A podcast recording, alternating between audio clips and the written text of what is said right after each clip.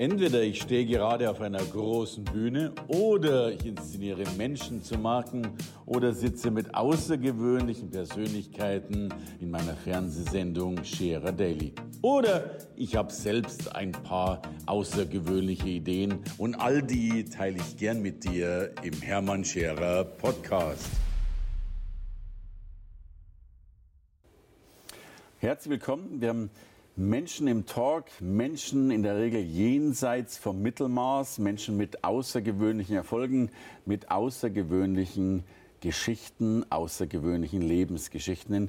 Jedes Gesicht hat eine Geschichte und auf die heutige Geschichte freue ich mich ganz besonders. Herzlich willkommen hier, Christian Krönke. Vielen Dank, lieber Hermann. Dankeschön. Ich freue ich, mich hier zu sein. Ich danke dir, dass du da bist. Ich finde das sensationell, weil ich äh, von deiner Geschichte außergewöhnlich überrascht bin und ich bitte natürlich dich gleich ein paar Sätze dazu zu sagen. Du hast als, als Polizist angefangen und machst heute Premium-Immobilien im Hamburger Westen und nicht nur das, bist Berater und Co. Aber erzähl mal, äh, wie waren deine, deine Schritte im Leben? Ja, sehr gerne, sehr gerne. Also mein Weg hat eigentlich relativ früh äh, seinen Anfang gefunden, indem ich als Sohn eines Polizisten groß geworden bin okay. und insofern ähm, früh an mit dem Beruf vertraut war und ähm, äh, ich ihm sehr viel auch abgewinnen konnte. Und so habe ich ähm, dann im Jahre 1998 war es, glaube ich, ist jetzt gut 20 Jahre her, okay. bei der Polizei in der Tat begonnen mit einem Studium der Rechtspflege und Verwaltung, so heißt das okay. ähm, dort bei der Polizei. Und das mündet dann eben mit dem Beruf des Polizeikommissars.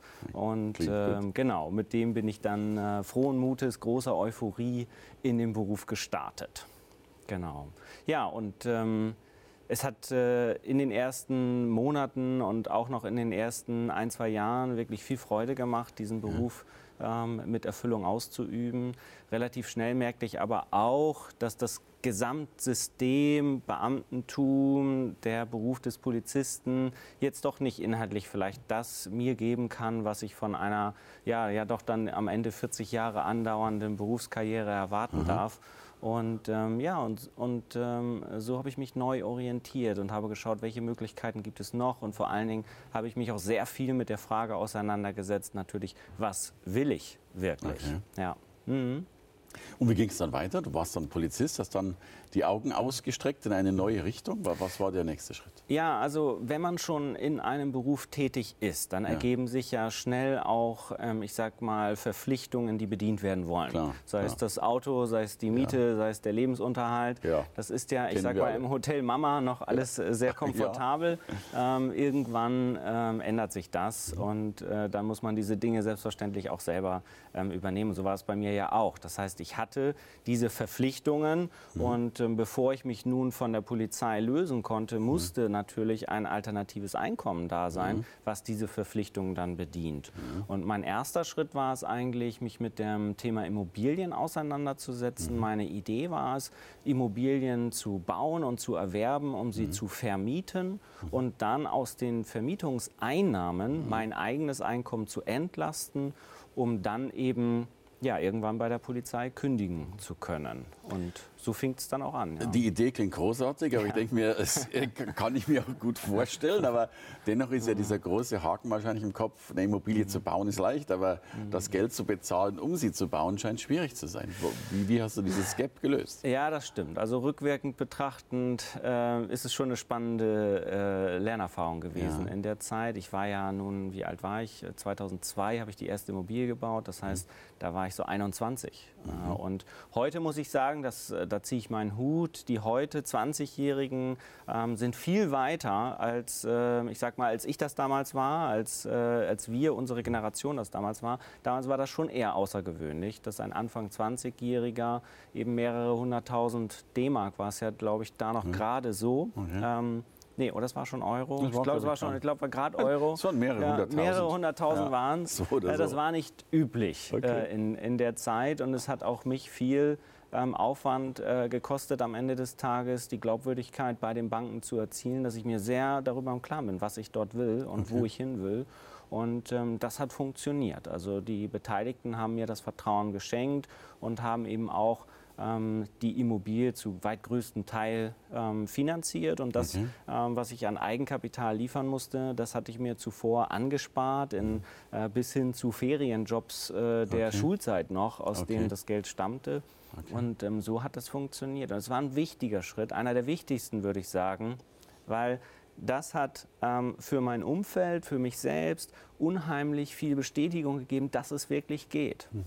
Ja, ich habe mich viel zu wenig eigentlich mit der Frage auseinandergesetzt, schaffe ich das, kann ich das, mhm. ja, mhm. sondern ich habe es getan und aus dieser Lernerfahrung ähm, ist dann vieles entstanden und haben sich auch viele Türen für mich im Weiteren geöffnet, weil man mir den Glauben geschenkt hat, weil ich es halt schon einmal okay. getan habe. Ja, ja, ja. also das ähm, hat sich dann aufgebaut, ja.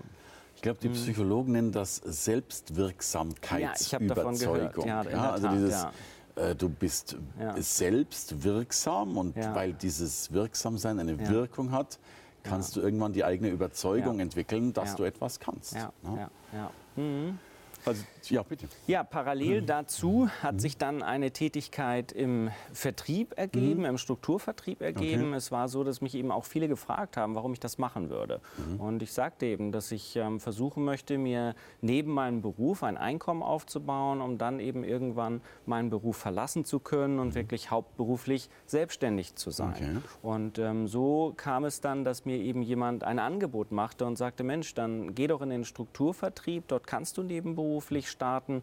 Du wirst fair bezahlt nach dem, was du wirklich in der Lage bist, auch zu leisten. Und ähm, es gibt dort Beispiele, dass mhm. Menschen sich nebenberuflich ein Einkommen aufgebaut haben, ähm, mit dem es ihnen dann eben möglich war, auch mhm. den Hauptberuf zu kündigen. Und so startete ich damals auch. Also praktisch Doppelbelastung, Polizist, Nebenberuf ja. und, und noch. Dreifach im Grunde, äh, ja, ja. Und, und ja, noch äh, die Immobilie. Ähm, mhm. Heute machst du Prämienimmobilien im Hamburger Westen, wenn ich richtig informiert bin. Ja, das ist richtig. Es hat sich ähm, weiterentwickelt, die Projekte wurden größer. Ich bin dann eben, ich komme nicht gebürtig aus Hamburg, ähm, bin dann irgendwann nach Hamburg gezogen und habe das Geschäftsmodell hier eben fortgesetzt und ähm, jetzt mittlerweile schon viele Jahre auch gemeinsam mit einem Partner, der Architekt ist und eben noch mal mehr vom Fach mhm. kommt als ich natürlich. Ich habe es über die Praxis gelernt, das ist auch eine wertvolle Lernerfahrung. Ähm, aber mit meinem Partner als Architekten haben wir dann natürlich noch mal ein viel stärkeres Band und unserem heute mittlerweile auch zwölfköpfigen Team an Mitarbeitern, viele Architekten auch in unseren Reihen, ähm, sind wir natürlich noch mal in einer ganz anderen Professionalität aufgestellt, als ich das jetzt in den ersten Kindertagen keine, war, wenn man Frage. so will. Ja. Keine Frage. Ja. ja, und in der Tat spezialisiert auf den Hamburger Westen. Das sind so die Stadtteile Othmarschen, Großflottbeck, Nienstedten, Blankenese eine sehr klein gewachsene Wohngegend, Wohnstruktur, niedrige Häuser, viel, viel kleinteilige Bebauung. Mhm. Ähm, das, ist in, das ist das Segment, in dem wir uns sehr, sehr wohlfühlen. In dem ich auch privat wohne. Okay. Äh, insofern ist da eine große Leidenschaft. Also, ja. Schöne Ecke, sehr ja. schön. Mhm. Jetzt hat ja die Polizei, glaube ich, einen, einen klugen Mann verloren. Und äh, ich mhm. wünsche mir, dass die Polizei viele kluge Männer hat und äh, Bestimmt. die sie auch braucht. Ähm, mhm. Jetzt dennoch, egal welchen Beruf man hat, ich glaube, viele Menschen würden sich ja nach Selbstständigkeit sehnen. Ich glaube auch, dass, mhm. dass auch dieser kleine Mittelstand ja häufig der, der Motor der deutschen Wirtschaft wäre. Mhm. Auf der anderen Seite ist es so schwer, das zu tun. Was war dein Erfolgsrezept? ja aus diesen gedanklichen Mustern, ich meine, immerhin äh, äh, Beamtenstatus, lebenslange Versorgung, also es hätte ja auch viele Gründe gegeben, diese Muster nicht zu brechen. Was, äh, was war der Auslöser, es zu tun und, und wie macht man das da oben vor allen Dingen im Kopf? Ja, also ich glaube, die, die Basis ist immer eine gewisse Motivation und Motivation basiert ja immer, ähm, ich sage mal, von etwas weg oder zu etwas hin. Und mhm. meine Motivation war damals von etwas weg. Okay. Ähm, ich wollte von der Polizei unbedingt weg. Und mhm. der Schmerz, bei der Polizei zu bleiben, mhm. war größer als den Mut, nicht okay. aufzubringen, okay. die Dinge zu tun, das, ich sag mal, das neue Land zu betreten, mhm. ähm, was betreten werden musste, ähm, um das Ziel zu erreichen. Also Motivation, ähm, auch die Klarheit über die Motivation ja, ja. ist in meinen Augen ähm, auch, äh, auch heute noch für mich ähm, der, der Motor, der mich treibt. Meine Werte haben sich geändert. Ich bin mhm. Familienvater geworden, habe eine fantastische Frau, die ich über alles liebe und zwei fantastische Kinder. Ähm, da verändert sich auch noch mal vieles. Da, das ist aber auch ein Teil der Motivation, dass man manche Dinge anders macht, weniger macht oder, oder bewusster, konzentrierter macht. Also die Klarheit über die Motivation, denke ich, mhm. ist ein Schlüsselfaktor, ähm, der ein mhm. guter Begleiter ist, auch für einen langfristigen mhm. Weg. Aber jetzt gibt es ja sicherlich auch Menschen, die die vielleicht relativ glücklich sind mit ihrem Beruf, äh, zufrieden sind. Also man, man, man leidet auf höchstem Niveau, will ich gar nicht sagen. Man, man, man hat ja alles, was man braucht. Was brauchen diese Menschen, um vielleicht doch noch ihren Lebenstraum zu erfüllen? Oh, das ist, eine, das ist eine, eine gute Frage. Meinst du eher, welche Eigenschaften es braucht oder welche Vielleicht sogar nur welch, welchen Schubs oder sowas. Also wir, wir, wissen mhm. heute ja, äh, auch laut Gallup und Co., dass viele Menschen nicht sehr zufrieden sind. Mhm. Äh, sei, ja, sei, es jetzt ja. mit, mit, den Rahmenbedingungen, sei es auch mit dem eigenen Leben. Äh, aber dennoch äh, in dem Gefängnis der Sicherheit äh, sitzen bleiben. Und ich ja interessanterweise mhm. sage, wir haben ja keine Sicherheit im Leben. Die einzige Sicherheit, die wir haben, ist der Tod. Und der ist wiederum mhm. mit, mit, sehr hoher Garantie gesichert. Ähm, dennoch glaube ich, dass wir Menschen häufig unser Leben aufgeben, um Sicherheit zu behalten. Du ja. hast es nicht getan. Mhm. Ähm, welchen Rat würdest du Menschen mitgeben, mhm. die, die vielleicht gerade dieses Gespräch hören und sagen, Mensch, ich wollte ja eigentlich auch noch mal. Ja, ja, ja. Also was, glaube ich, auch ein Schlüsselfaktor ist und was ich jedem Menschen ans Herz legen würde, ist, das Gespräch zu suchen mit Menschen, die vielleicht ähnliche Wege noch vor ja. sich haben oder besser noch natürlich solche Wege schon gegangen sind. Das wäre der Idealfall. Ja. Ähm, denn ähm, wenn man jemanden hat, mit dem man sich über etwas austauschen kann, dass man sich gegenseitig auch mal den Glauben schenken kann oder auch gegenseitig den Mut vielleicht manchmal leichter fasst, sich für etwas zu entscheiden, ähm, das ist, glaube ich, eine große Hilfe. Ähm, Unternehmen oder auch private Entwicklungen basieren immer auf Entscheidungen. Es werden immer Entscheidungen getroffen. Auch wenn ich mich gegen etwas entscheide, ist das ja auch eine Entscheidung. Klar. Und ähm, sich für etwas zu entscheiden, für eine Veränderung zu entscheiden, das braucht eben immer diesen Mut. Und ich glaube, wenn man dort nicht alleine ist, ähm, sondern einen Partner hat, einen Menschen, mit dem man sich austauschen kann, ich glaube, das ist sehr wertvoll. Also wer sich nie entscheiden kann, in welche Tür er geht, bleibt ein Leben lang auf dem Flur stehen sozusagen. ja. ähm, und du hast ja so schön gesprochen davon, man bräuchte eigentlich einen, einen mhm. Menschen, von mir ist ein Mentor, der eben den Weg mhm. schon gegangen ist. Ich glaube, wir unterhalten uns ja häufig mit den Menschen, die den Weg auch noch vor sich haben. Jetzt bist du ja ein solcher Mensch, der den Weg schon gegangen ist und, und das scheint ja auch dein, dein nächstes Zukunftsbild zu sein, dass mhm. du heute Menschen hilfst, auch mhm. einen solchen Weg zu gehen, als ja. Berater, als ja. Coach, als, als Redner. Mhm. Äh, was sind da deine Ziele? Welchen Nutzen mhm. willst du da für deine mhm. Kunden und Klienten stiften? Vielleicht noch, noch, noch einen Schritt ja, ähm, vorher, um vorher anzusetzen, noch, wie bin ich darauf ähm, gekommen? Ja. Ähm, es war, es liegt, auch das liegt schon, nun schon ein bisschen äh, zurück. Ähm, da habe ich mich mal mit dem Thema der, ich sag mal, man spricht so schön heute, das ist äh, ein bisschen in der Mode und trotzdem ist es nicht weniger wahr dadurch, über den Sinn des Lebens, ja. äh, die Berufung, die Bestimmung und all diese Dinge.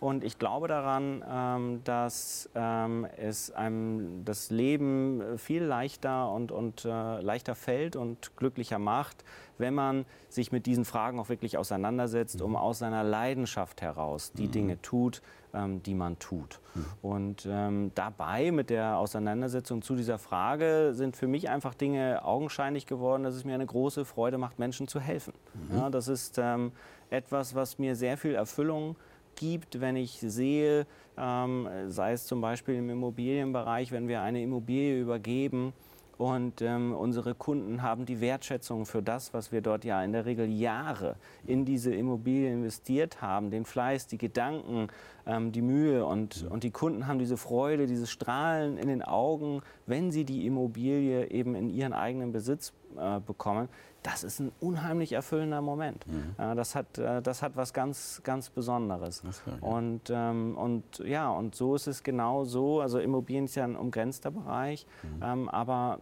ich habe für mich festgestellt, Menschen in ihrem Leben zu Fortschritt zu verhelfen, ist etwas, ähm, was auch mir unheimlich viel Freude und Erfüllung geben kann. Mhm. Anderen Menschen manchmal vielleicht eben genau diesen Schubs zu geben mhm.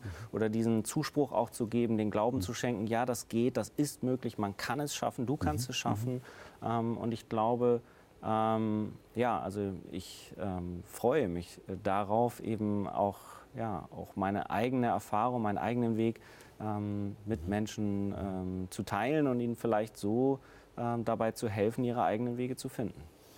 Und, und wer kann sich alles an dich wenden? Also äh, selbstständige Unternehmer, äh, Privatpersonen? Ja, also ich kann das gar nicht eingrenzen. Okay. Ich glaube, das, was für mich bedeutsamer ist und auch für denjenigen, der sich an mich äh, wendet, äh, genauso wichtig ist, dass die Chemie stimmt. Okay. Ja, wenn man einen gewissen Weg zusammen gehen will, ähm, dann muss das auf einer Ebene der Sympathie in erster mhm. Konsequenz mhm. laufen. Und ähm, ob ähm, die, die grundsätzlichen äußeren Rahmenbedingungen, ähm, ich glaube, die sind, die sind schwer zu umfassen. Mhm. Er muss schon wirklich etwas wollen, okay. weil äh, also zu erwarten ist nicht, dass das alles einfach wird oder okay. dass ich Schön. für äh, jemanden etwas mache. Äh, das wird sicher nicht passieren. Also es muss schon auch die Bereitschaft da sein, es wirklich anzupacken.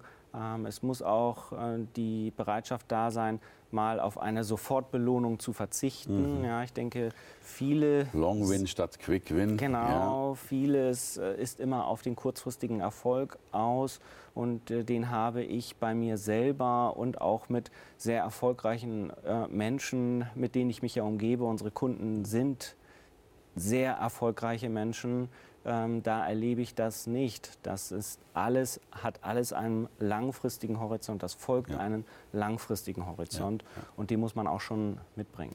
Wir haben zu häufig Menschen, die, glaube ich, in eine Beratungs-Coaching-Situation reingehen und damit mhm. fast die Verantwortung an der Garderobe abhängen ja, nach dem Motto, du wirst es jetzt schon machen. und ich glaube, da gibt es auch zu viele Menschen, die Heilsversprechen abgeben, die logischerweise mhm. nie eingehalten werden.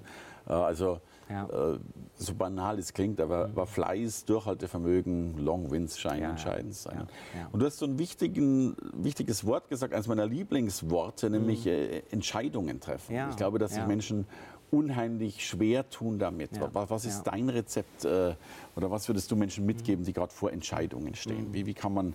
überhaupt Entscheidungen treffen? Ja, man muss sich die Klarheit verschaffen, dass man mhm. immer eine Entscheidung trifft. Und man muss sich die Klarheit verschaffen, dass wenn man sich, wenn man etwas nicht entscheidet, entscheidet man damit auch etwas, mhm. nämlich dass man es nicht entscheidet. Und ähm, diese Klarheit braucht es. Und ich denke, dass die wenigsten Menschen sich generell falsch entscheiden würden oder, oder äh, ich sag mal, nur zwei linke Hände für etwas haben. Das glaube ich nicht. Ich glaube, dass in der Intuition des Menschen schon drin steckt, dass Menschen die für sich richtigen ähm, Entscheidungen treffen oder in der Lage sind, die für sich richtigen Entscheidungen zu treffen. Und ähm, es braucht äh, diese Klarheit, eben das zu tun. Und wenn man dort, ähm, ich sag mal, ähm, Rhythmen, Rituale, Gewohnheiten etabliert, dass man kein, ich sag mal, so ein bisschen äh, sich vor der Aufschieberitis bewahrt, mhm. dann hat man schon vieles äh, gewonnen. Das sind eigentlich relativ einfache Techniken, die man umsetzen kann, ähm, um eben im Prozess zu bleiben ähm, und wenn man eine falsche Entscheidung trifft, hat man eine Lernerfahrung gewonnen. Mhm. Also ähm, es ist immer so, dass jede getroffene Entscheidung wird einem immer helfen, ähm, egal auf welcher Ebene.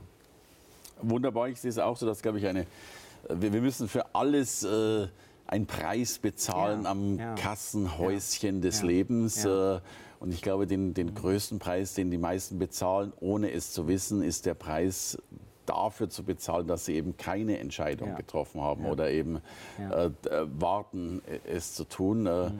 Ich finde es großartig, das war ein wunderbares Schlusswort. Ich darf Vielen hier Dank. sagen, es war eine richtige Entscheidung, eine gute Entscheidung, dich hier im Studio zu haben. Ein herzliches Dankeschön dafür und ich bin mir sicher, dass noch viele, viele Menschen davon profitieren werden, äh, von deiner Expertise eben im Leben, den richtigen Weg zu gehen, um eben in die Berufung, in den Sinn reinzukommen. Herzlichen Dank, Dankeschön. lieber Christian. Dankeschön, Herr. Danke dir.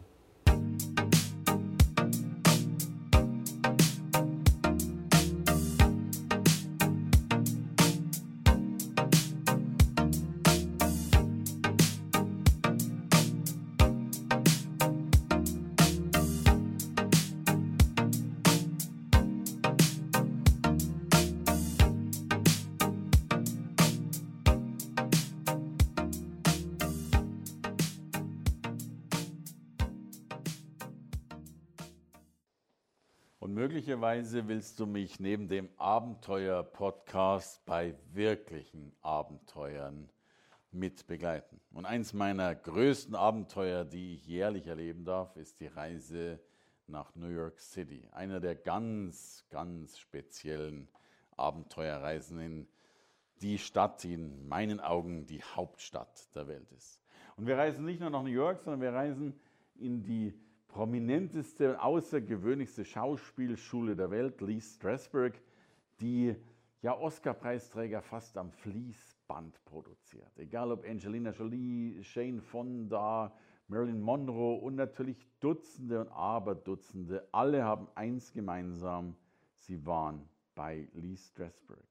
Und wenn du Spaß hast, einmal diese Schauspielluft auf den Brettern, die die Welt bedeuten, zu spüren, zu, ja, zu inhalieren, dann begleit mich. Denn diese Reise wird eine unvergessliche sein. Und wir wissen alle, am Ende unseres Lebens denken wir kaum noch an das neue iPhone 6, das wir mal bekommen haben, aber mit Sicherheit an die Reise nach New York, die unser Weltbild und unsere Emotionen so wunderbar beflügelt hat. Drum, klicke auf den Link unten, schreib mir eine E-Mail und lass uns gemeinsam Big Apple erobern, damit du bei der Rückreise sagen kannst, als Kätzchen hin, als Tiger zurück.